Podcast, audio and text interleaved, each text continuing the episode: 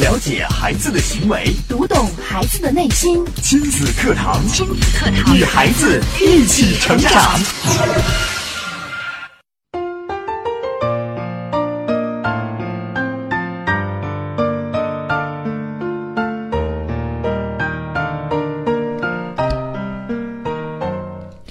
听亲子课堂，做智慧父母。欢迎收听以心理学为基础的专业亲子教育节目《亲子课堂》，我是主持人袁明阳，我是主持人吴化。亲子课堂今日关注培养孩子的真正目标，主讲嘉宾亲子课堂创始人、亲子教育专家陆岩老师，欢迎关注收听。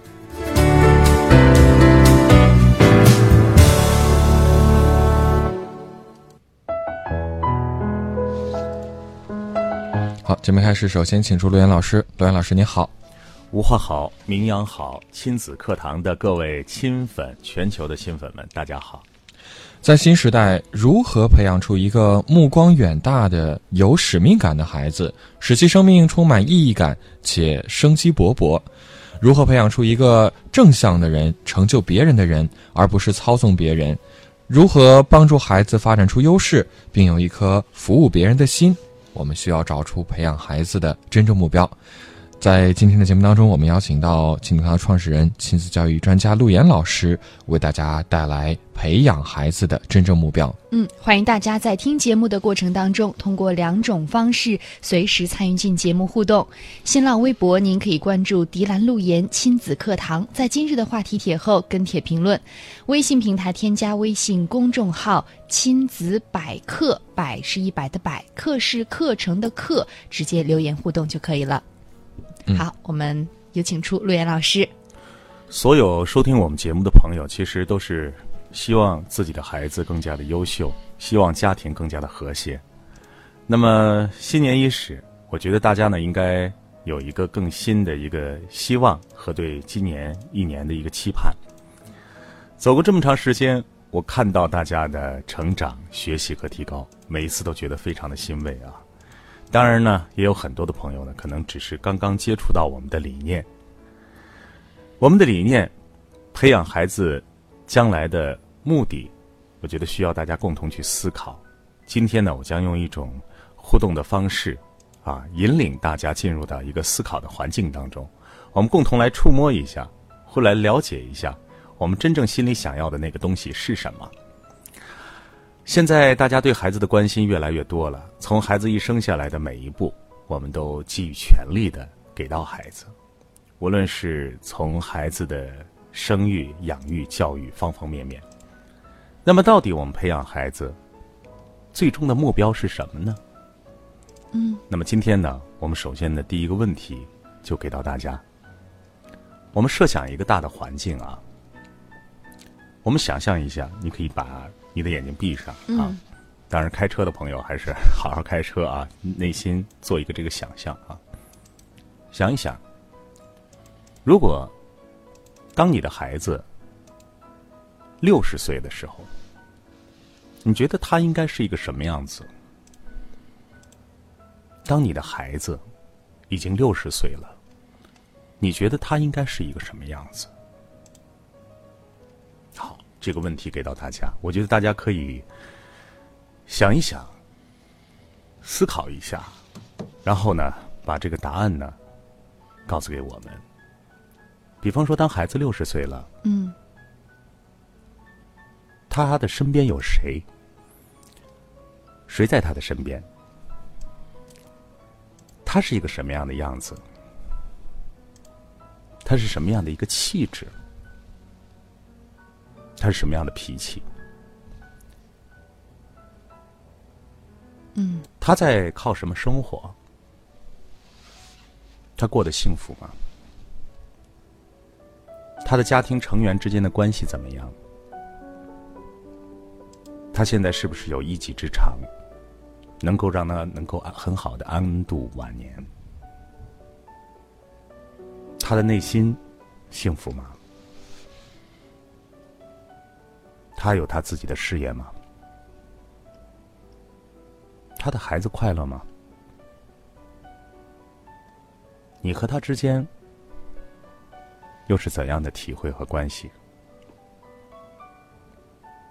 我想当我们的孩子六十岁的时候其实那一刻才是我们真正的目标。我们看到啊就是当我们把每天的生活都铺开了，非常的简单，如此重复。其实我们每个人不都是重复在自己的世界里吗？但是我们想不想改变？我们经常在节目里边说说我们要改变，我们要过不一样的人生。我们因为听了亲子课堂，我们想呃做一个蜕变，我们变成好妈妈。那么变成好妈妈怎么变？这世间最难的是什么？江山易改，秉性难移。秉性难移，那么也就是你自己的这个性啊，性情、性格、品格、品质、生活方式、世界观、价值观这一套的系统，是最难改变的。那么谁能让你改变？我觉得最能让你改变的是的，就是关系当中的上和下，你只是起到了一个承上启下的作用。谁能让你改变？小的时候，父母能让你改变。长大了之后，孩子能够让你改变。那么今天我们就想一想，我今天的改变的力量从哪儿开始呢？我希望从孩子的身上找到。想一想，你的孩子现在已经六十岁了，或者八十岁了，这个时候你觉得你现在培养孩子的目的到底是什么？他那个时候的样子是什么？你希望不希望他的关系跟你的关系是一样的？你希望不希望他重复你父母之间的这种关系的模式？你希望不希望他和你的情感情绪表达都是一样的？你觉得他会过得好吗？你有没有这个能力让他过得幸福？你现在所有的状态都是你人生最好的选择了，你也就玩到这样了，你也就是这个水平了。那么，想让孩子有改变，也就是从现在开始，你要做些什么的时候。所以，我们好好的把这个问题思考一下。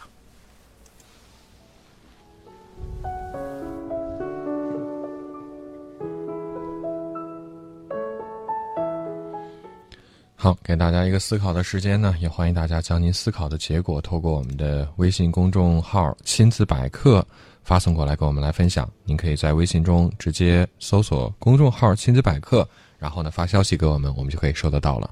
好，给到了大家思考的时间，不知道在你心中是否已经勾勒出了这样的一个画面呢？嗯，大家可以跟我们来分享一下。呃，跟着刚刚陆岩老师的引导，您想到了没有？自己孩子六十岁的时候，到底是一个什么样的情形呢？嗯。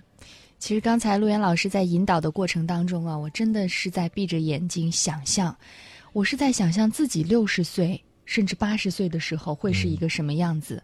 我想收音机前很多父母在想象孩子到那个年龄的时候，呃，可能都会有共通之处，嗯，都会有相似点。我们都希望孩子到那个时候会是健康的，嗯，啊，健康这是首要的，这也是基础。然后我希望。我们的孩子到那个时候，还可以跟爱人、家人一起和谐相处，非常其乐融融、非常幸福的感觉。嗯，可能会放下我们现在所追求的那些财富和地位，这些可能变成了身外之物。我们更多追寻的是一种内心的那种安定感。我们也欢迎大家哈，把自己想象的呃画面通过微博、微信跟我们来进行分享。看到我们的秀娜说呀，这是卷入式的学习体验，跟着陆岩老师的引导，一心一意说啊，感觉到遥远和沉重，这是他心灵状态的一种嗯表述。我先表扬表扬无话吧，我觉得，嗯，他离我今天想要给大家的一个模型啊，非常近了，嗯。其实我刚才想引导他再往那个方向走一走，基本上就完整了啊。嗯，这个答案好像基本就完整了。呃，所以其实这档节目啊，在不断延续的过程当中，你会发现，我们只要用心的去触摸它，无论是哪个专家的，只要是我们亲子课堂的这个理念，你从一个地方去体会、去感受、去挖掘，从心里过上一遍，嗯，或者操作一遍，或者说你生活当中也会有一些经历，在这个过程当中，你拿我们的理念去理解一下，其实你的深度会变深。不要天天说很多的方法，哎，很多人讲契约式管理啊，呃，讲零花钱啊，讲讲这个呃，我们节目当中的各种各样理念，但最终的一个水挖透了，其实你的感受都相同了，就相通了啊。好，我们来看看还有大家的，肯定有很多的朋友的一些感受啊，比如说他和谁在一起，其实这是一个很好的一种呃教练式教学的方法啊。嗯，我们可以。如果说人在当面的话，比如我们在课堂上，我可以给大家引导的内容呢会非常的广泛。比如说，你可以直接看到你的孩子，那么孩子的表情是什么样的？啊，是不是和你一样？孩子的身边是谁？他会跟他说什么样的话？孩子会对你说什么样的话？那么他现在的环境是什么样的？它是温暖的，还是觉得有些冰冷的？那么大家在体会的过程当中。无论是对未来的憧憬，还是对现在生活的一种映射或者写照，都是非常有用的。就是能看到自己的。我们再看几条。嗯，好，看到秋香发来，他说希望他有幸福、快乐、美满的家庭。嗯。是的，还有很多朋友其实跟秋香的答案很类似哈，都是希望我们的孩子拥有幸福、快乐、美满的家庭，有健康的身体。嗯，陆岩老师，那我们今天的这个引导与我们的主题有什么关联呢？嗯，我们可以通过这样的方式来帮助孩子树立真正的目标吗？嗯。其实呢，培养孩子的目标呢，是我们家长应该心里非常明确的一个方向。这个方向就是我们培养孩子的什么，是能够成就你的孩子的。我们培养孩子的什么样的东西，我们给予孩子能够给予的那个东西是什么，能够让孩子真正得以影响。其实呢，对于很多的家庭教育的机构啊，他们一直都在研究什么呢？就是研究那些成功的人、幸福的人。有影响力、有领导力的这些人，生活幸福的人，都会去挖掘一下他的童年的成长背景，嗯，挖掘一下父母所给予他了些什么。我记得我在早年咱们在做亲子课堂这档节目的时候，我跟迪伦老师呢跟大家分享过很多的成人啊名人成长的一些故事。分享这些故事呢，就是告诉大家他的父母给了他些什么。然后这个孩子呢，就拥有了一份非常大的肥料，滋养着他，不断的去前进。那么今天呢，我们也是要把这个方向给到大家。孩子，我们培养孩子，拿什么东西培养，能够达到你想要的目标？最终你要的目标是什么？嗯，也就是孩子，当孩子六十岁、八十岁的时候，你觉得那一刻的时候，他什么是最重要的？嗯。好的，借着罗岩老师的指引啊，我们再稍事休息一下，待会儿回来接着跟大家来分享。亲子课堂正在播出，稍后更精彩。了解孩子的行为，读懂孩子的内心。亲子课堂，亲子课堂，与孩子一起成长。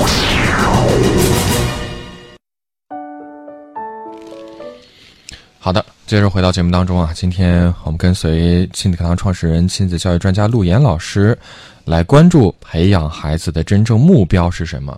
跟着陆岩老师刚刚的指引思考啊，大家都陷入了沉思。嗯，这一会儿啊，大家陆陆续续的将自己的想法勾画的这个画面啊，一一发送过来，我们跟大家来分享一下。是的。比如说，岁月静好就说：“我想到了孩子到了八十岁的样子，红光满面，像一个道士站在一个山头。”七色光说：“呀，今天的话题比较深沉，思考到位了，深度会变深。我非常赞同老师的一句话：孩子是来引领家长的。”嗯，多谢。是的，思华说：“我希望我的孩子健康快乐，不为生计发愁，自己的家庭快乐美满，相处融洽。我还希望他有很多的朋友。”嗯，我们也希望在微信群里边的朋友们也可以卷入式的学习啊，抓紧时间将您的这个互动啊、想法跟我们来分享，因为您的参与一定会让您在听完这期节目之后和无动于衷的那种状态去听节目是完全不同的体验。嗯，秀娜说呀，想想我和先生幸福的看着女儿和孩子、儿子和相爱的人在一起，孩子们幸福快乐，在享受美好的人生。我们要给孩子乐观的心态、健康的身体、幸福的价值感。妈妈需要修炼成长。还有刘丽说：“我感觉我的心情属于寒冷的那种。我第一想到的是我父母现在六十岁的样子，妈妈身体不好，父亲还要出去挣钱，心里感到很惭愧。哎，我们发现，嗯、刘丽的这个答案跟其他人不太一样啊。嗯，那这背后有什么样的原因呢？我们待会儿请罗岩老师来帮大家揭晓。当然，我们接着再看看秋香也说到了幸福的能力。刚刚这是罗岩老师专门提到的。我不知道水泥旁的呃听众朋友在听完了呃刚刚的这个指引之后啊，自己都分享了之后，我们有没有总结出来一个共性的特点？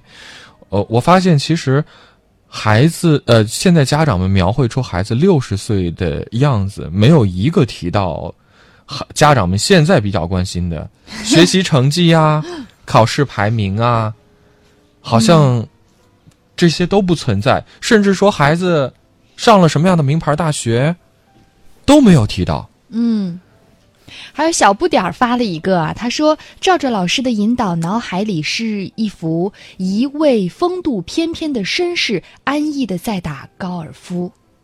我发现这些情景 有一个共同的特点，就是平和、嗯安详、充满幸福。对，呃，你看，就是大家都会想象到一个非常好的美景啊，并且大家想到这些美景的时候，可能内心里边都有一个过程，觉得想要拥有这么好的幸福，那孩子，你现在就需要努力学习。努力学习，好好学习，天天向上，这是唯一的出路啊，嗯没有别的办法。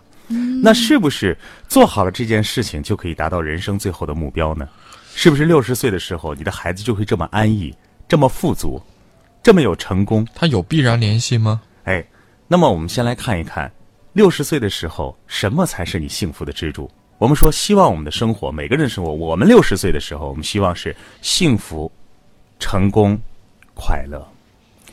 幸福从哪里来？成功从哪里来？快乐从哪里来？那我画了一个一个立体的三角啊，就是这样一个立体的三角。啊嗯，金字塔形的。对，金字塔形的一个立体的三角形。嗯，这这叫立方体吗？嗯，如果它是三维的话，它应该是立方体的。应该是个立方体啊。嗯，那么什么时候我们能够达到这种心灵上的、精神上的这种富足呢？生活上的富足呢，必须有三个最大的支点。嗯刚才呢，吴话讲了两个，我说还有一个就已经完整了啊。嗯，第一个呢，肯定是健康了。对我们大家谈了这么多年啊，第一个肯定是健康。这个健康呢，就是身体健康、心理健康。健康啊嗯第二个呢是什么呢？是家庭。家庭那么所谓家庭是什么呢？就是你在一个关系里边，一个健康的爱的关系里边，啊。那么第三个支点，刚才我在引导的时候也侧重了这个这个方向啊。我说孩子在做什么啊？他靠什么生活啊？他是否生活过得够满足啊、富足啊？职业，职业。哦，对。那么从社会层面来讲，就是健健康、家庭、职业才能够这个三个点才能够支撑起来我们这样一个立方体。嗯那么立方体的顶点呢，其实就是我们心灵的富足，就是幸福。嗯好，那么健康，我们说心理健康、身体健康，家庭指的是什么呢？指的是良好的关系，而职业就是我们一直在讲的，以什么为立命之本的，嗯你的优势，甚至说的更白一点，就是家长所期望的孩子的所谓成功。对你的成功的能点在哪儿？靠什么成功？嗯对，好，那么这个模型给到大家之后，大家就知道，其实世界生活很简单，简单到哪儿呢？自己心理健康、身体健康，有良好的关系和家庭，然后呢，要有一个自己的职业嗯啊，有自己的优势啊，能够轻松的应对，还能有富足的生活，有了这些，就达到了这个幸福。那怎么拥有这些？我们培养孩子的什么东西能够拥有这些？我们是不是让天天的让他吃很多好的东西，他就健康了？那可不一定。我们是不是想着让孩子考上名牌大学之后，给孩子嫁许配给一个呃名门啊，这个特别有名的家儿或者特别好的一个孩子，嗯他就拥有了一个幸福的家庭了？那也不一定。是不是我们给孩子铺了一条道，然后让他找到了一个非常好的工作，他就有了很好的职业了？嗯我们的脑子里会这样想，嗯就是我要给孩子吃什么样的东西啊？我们要给孩子创造什么样的环境啊？我要给孩子将来找一个什么样的媳妇儿啊？呃，找一个什么样的老公啊？我的孩子将来做一个什么样？咦，你应该做那个到银行工作，现在银行都非常挣钱啊。那是不是这样就能够达到你刚才想象的孩子六十岁的状态？这个我觉得非常值得大家思考。对，因为到底什么影响了我们最终达到我们想要的做不到？为什么我们没有走到？为什么我们不健康？为什么我们家庭不幸福？为什么我的职业没有给我带来富足的生活，更没有给我带来价值感和自豪感，嗯，导致我最后不幸福？嗯啊这反过来是让家长去考虑一下我们现在的这个状态，你是否满意呢？而现在的这种状态又是如何造就的？所以你看，我今天导语就写培养孩子的真正目标。那我们拿什么来培养？最后一句、就是我们怎么来培养？培养他什么？发展出优势，有一颗服务别人的心。嗯，你看这几条写的都非常好啊。嗯我们下面呢就和大家一块儿来关注一个小点。嗯比方说，我们的孩子事事处处你都希望他按照你的方式来走，但是呢，我发现人世间要有两个能量啊，特别影响和障碍人走向幸福、走向成功。这两个能量，一个是向外的能量，一个是向内的能量。嗯啊我们来先看向外的能量，向外的能量呢是抱怨，向内的能量呢是委屈。嗯如果这两个能量一直在我们的生活当中，可以说这三个点：健康的点、家庭的点、职业的点，你都无法完成。怎么理解？我们先来说一说向外的能量。嗯一个人他的内心对待这个世界是评判的，是非黑即白的评判的，是指责的，是抱怨的。他把能量放出去了，啊，这是外界的负面能量。那么向内的一个人是委屈的，是可怜的，是失落的，这种状态，想一想，你在生活当中有没有这种事情能量的影响嗯啊？这种影响都会让一个人不完整、不幸福、没有价值感，无法形成优势，最后无法成就别人。我先把这两个事情先不讲它的缘由啊，对对，因为这讲开就时间太长了。那么我想给到大家的就是，今天我们说培养孩子的什么东西，使得孩子能够达到最终的我们想要的目标。第一条给到大家，我们要让孩子培养到的是什么呢？第一个就是我是完整的，我是被爱的。我是完整的，我是被爱的。其实这句话是什么意思呢？嗯我们浅些理解呢，就是我是幸福的，我是被爱的。但我觉得我是幸福的这个很不好，这个例这个东西、就是太象征了。就我们一说不幸福的，我们马上会映射到我们不幸福。哦啊，那么我们说我是完整的什么概念呢？你比方完，整的怎么理解呢？好，完整的怎么理解？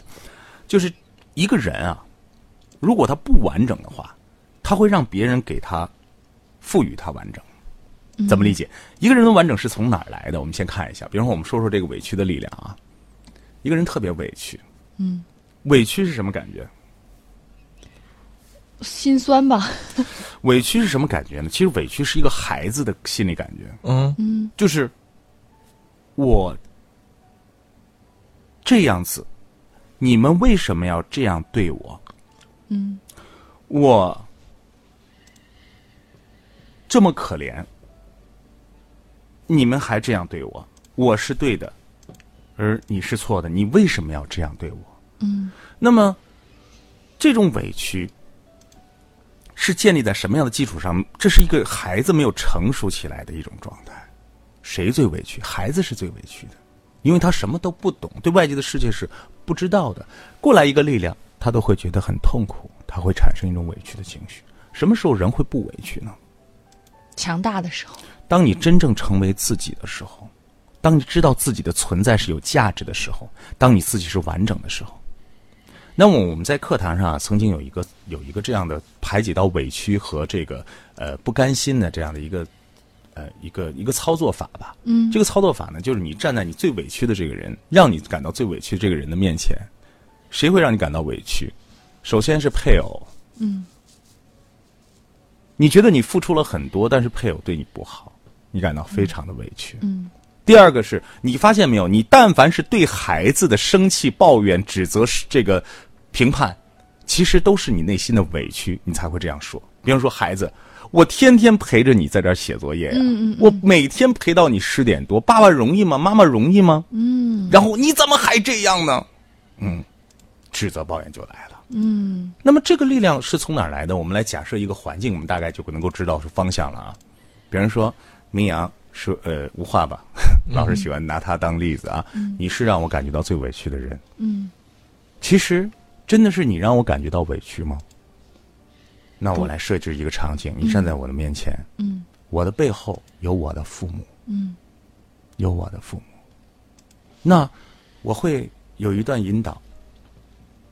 其实我的委屈，并不是你给我带来的委屈，嗯是因为我的不完整，是因为我的父父亲嗯。或者我的母亲给我的不够，嗯。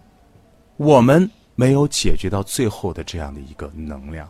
如果我的父亲支持我，我的母亲给我无条件的爱，我的父亲给我了巨大的能量，你至于我，我有巨大的能量去解决我们之间的问题，我不会感觉到委屈，因为我是完整的。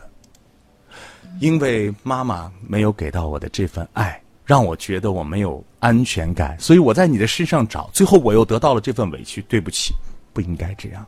嗯，那么，你的身后也有你的父母啊，对，你的委屈、你的行为也是由他们带来的，所以跟你们无关。我们大概是应该从这个环节当中明白，委屈应该从哪儿找了。嗯委屈是一个孩子的情绪，委屈应该当爸爸妈妈都给你该有的那份爱的时候，你这个委屈就会变得好一点。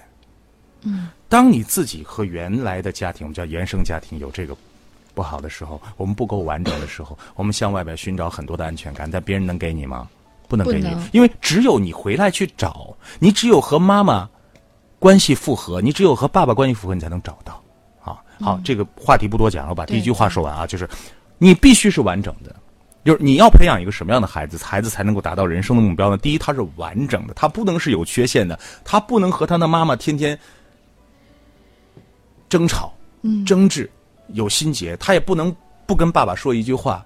这这种关系会造成他无论到社会的哪一个角落去寻找，他这一辈子多大的爱都填补不了内心的不安全和空白，他是不完整的。嗯第二条，就是第一条，这个被爱的也就能够解释解释为什么他是完整的，因为他被爱嘛。我已经是一个被爱的人了，我足以去面对世界了。这是第一条，我们要给孩子的，这是最基本的一种品质，嗯这是自我当中最幸福的一个基点。嗯第二条，就是我们节目一直在讲的，我是有价值的，我是有优势的。那么是基于第一条之上。对，那么价值和优势是什么样的感受呢？其实是一种使命感。使命感，你来到这儿是有任务的。我经常跟训呃训练营的孩子说，你知道吗？老天派你来是有事儿要做的。你不是一个废物，你也不是一个笨蛋，嗯，你有使命啊，对不对？对，你为什么有使使命你的使命是什么？？就是你的优势，嗯就是你有用的那个地方。来了一块木头，你就是一个梁；来了一个钢钉，你就是能够钉住这个梁，钉在这个墙上的最好的一个支架。嗯你是一棵草，就能让我们的空气变得美好。那么，告诉孩子，你是有价值的，你是有用的。时时刻刻，你的行为培养孩子的目标就是这样，孩子才有可能建立他的职业，才有可能自信的、健康的拥有他幸福的家庭。你想想，一个觉得自己都没用的人，他怎么又拥有良好的关系？对，最后一点，孩子，你是富足的，你是来成就别人的。我们现在啊，培养和教育孩子，我们从小说孩子，你是最漂亮的，你是最聪明的，嗯，别人打你你就打别人，你是最棒的，嗯，你是最好的。这种话经常听到。你发现没有？我们现在所有的孩子只有自己了。对，我说过毒了或者怎么样？嗯，那么一个人想要拥有良好的事业，想要拥有幸福的家庭，就要有一种精神。刚才我们说，一个要是使命感，另外一个精神是什么？